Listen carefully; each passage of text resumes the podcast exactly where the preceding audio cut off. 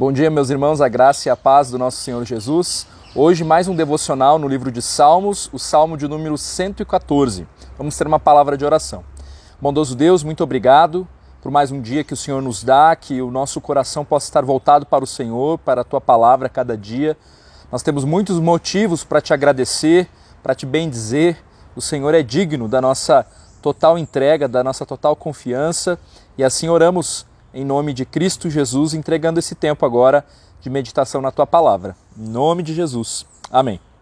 Amém, meus irmãos. Então, o Salmo de número 114 diz assim: Quando saiu Israel do Egito e a casa de Jacó do meio de um povo de língua estranha, Judá se tornou o seu santuário e Israel o seu domínio. O mar viu isso e fugiu. O Jordão tornou atrás. Os montes saltaram como carneiros e as colinas como cordeiros do rebanho. Que tens, ó mar, que assim foges? E tu, Jordão, para tornares atrás? Montes, por que saltais como carneiros? E vós, colinas, como cordeiros do rebanho?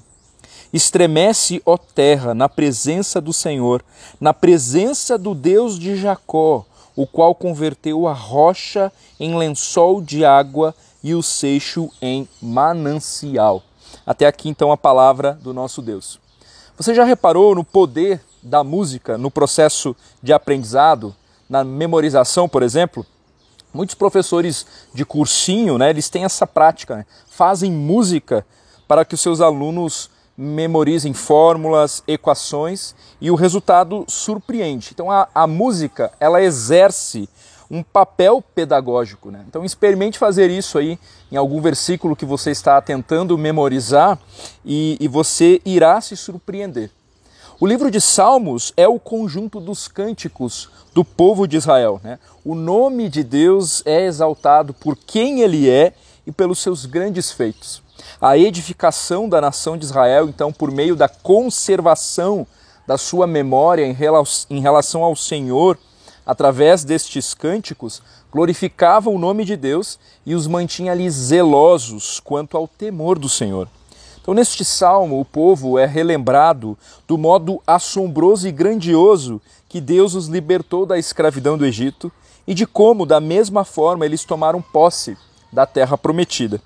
Então, o modo como Deus conduziu Israel com segurança através eh, destes grandes eventos, especialmente a saída do Egito, e a entrada da terra prometida revelam o Deus poderoso, que tem controle sobre a natureza, que tem as autoridades nas próprias mãos, como no caso do Faraó, né, que teve ali o seu coração endurecido, e que dá vitória sobre o que prometeu, como no caso ali das batalhas que Israel precisou enfrentar contra os demais povos. Israel é identificada, portanto, como uma nação privilegiada o livramento que receberam, né, os retirou ali do domínio dos egípcios e agora já não eram mais escravos. Foi isso que Deus fez com este povo. A relação com Deus soberano que veio a habitar no meio do seu povo deixa isso muito claro. Então a nação se tornou o seu santuário, o seu domínio, como afirma aqui os primeiros versículos do Salmo o local de residência do Senhor no tabernáculo. Mas antes disso, né, quando Deus ali os guiava na coluna de nuvem durante o dia e na coluna de fogo durante a noite, demonstram a particularidade do relacionamento de Deus com Israel. Nos versos 3 a 8, nós percebemos a linguagem poética e simbólica aqui do salmista, que apontam para acontecimentos literais, né, que realmente aconteceram. O mar foge quando Moisés estende a sua mão ali e, e, e, e parte o mar vermelho, né, o mar dos juncos, em Êxodo 14. Após 40 anos, as águas do Jordão elas param para que o povo passe, ali em Josué capítulo 3.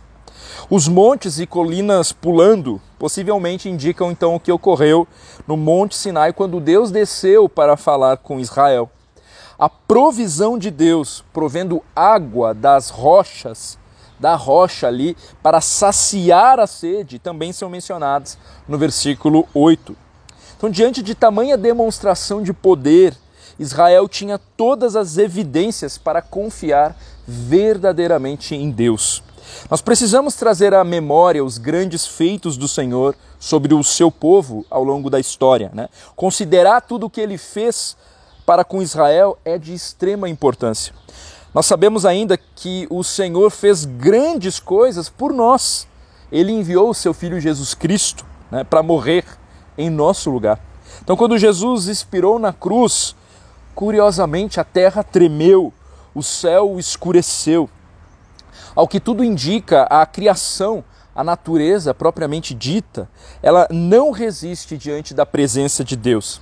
Quando Deus resolve se aproximar para livrar, para salvar, os mares e lagos fogem da sua presença, os montes e as colinas tremem. Em contraste, que terrível é perceber o homem apático ao seu Criador. Mas esse tempo de apatia terá fim. O Senhor Jesus irá voltar. Um dia todo joelho se dobrará diante da sua presença, diante da sua grandiosa presença. Que o nosso coração cresça em temor diante de Deus Pai. Que desde já nós possamos então olhar para os seus grandes feitos, os que ele nos revelou na Sua palavra, é, os feitos é, que ele realizou ali é, na nação de Israel, como nós vimos aqui, mas também nas nossas próprias vidas, que nós possamos reconhecer, olhar para cada uma destas maravilhas do Senhor e nos prostrarmos em reverência diante de quem Ele é. É porque é, a, a, as, os grandes feitos do Senhor revelam, no fim, quem Ele é. E o Senhor é o poderoso das nações. Né? Ele de fato se manifestou ali para Israel, para que todas as nações viessem a, a crer, viessem a crer no seu nome, no seu poderoso nome. O Senhor Jesus ele veio com o propósito de alcançar as nossas vidas. Se você já conheceu a Cristo como teu Senhor, teu, teu Salvador, então você pode desfrutar dessa vida ao lado é, do Senhor, né? desse, desse Deus maravilhoso, capaz de nos livrar de todas as coisas. Ele é digno da nossa total entrega, da nossa total confiança. Então, meus irmãos, que este salmo ele possa servir como um lembrete da necessidade e da importância de nós olharmos para trás, para os grandes feitos do Senhor e reconhecer que o mesmo Deus que livrou no passado, que cuidou no passado, que teve misericórdia, um Deus zeloso ao seu próprio nome, continua sendo o mesmo. O Senhor não muda ele permanece o mesmo. Nós podemos confiar, porque o Senhor, ele é fiel, ele é digno da nossa total entrega.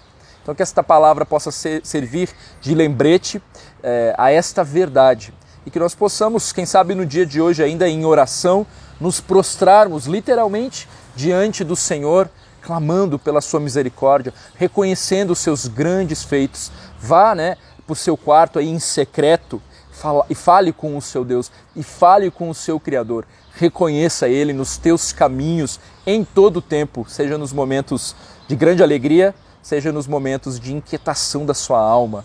O Senhor permanece o mesmo, né? Ele é fiel. Então, que esta palavra possa encorajar a cada um de nós. Esse é o desejo, a começar em mim mesmo, que os meus olhos estejam fitos no Senhor Jesus é, e que os teus também, meus, meus irmãos. Esse é o meu desejo, esse é o meu pedido ao Senhor. Vamos ter mais uma palavra de oração. Bondoso Deus, muito obrigado, porque podemos confiar em Ti, Senhor. O Senhor é fiel, o Senhor é digno da nossa total entrega e nós nos prostramos diante do Senhor, reconhecendo a Tua soberania, reconhecendo que o, o Senhor é o mesmo Deus que nunca mudou, que nunca muda, e o mesmo Deus que libertou Israel, que enviou, foi o mesmo Deus que enviou o seu Filho único para morrer no nosso lugar, cumprindo a sua promessa. E o Senhor prometeu que um dia irá voltar, que o, teu, que o Senhor Jesus um dia irá voltar. E nós ansiamos e aguardamos por este retorno. Nos mantenha, Senhor, firmes na nossa fé, na convicção da verdade que há em Cristo Jesus. Esse é o meu pedido a Ti, Senhor. Nós muito nos alegramos em quem o Senhor é e em tudo o que o Senhor faz. E assim nós te bendizemos, Senhor, em nome de Jesus Cristo. Amém, meus irmãos? Que Deus abençoe você e até logo mais.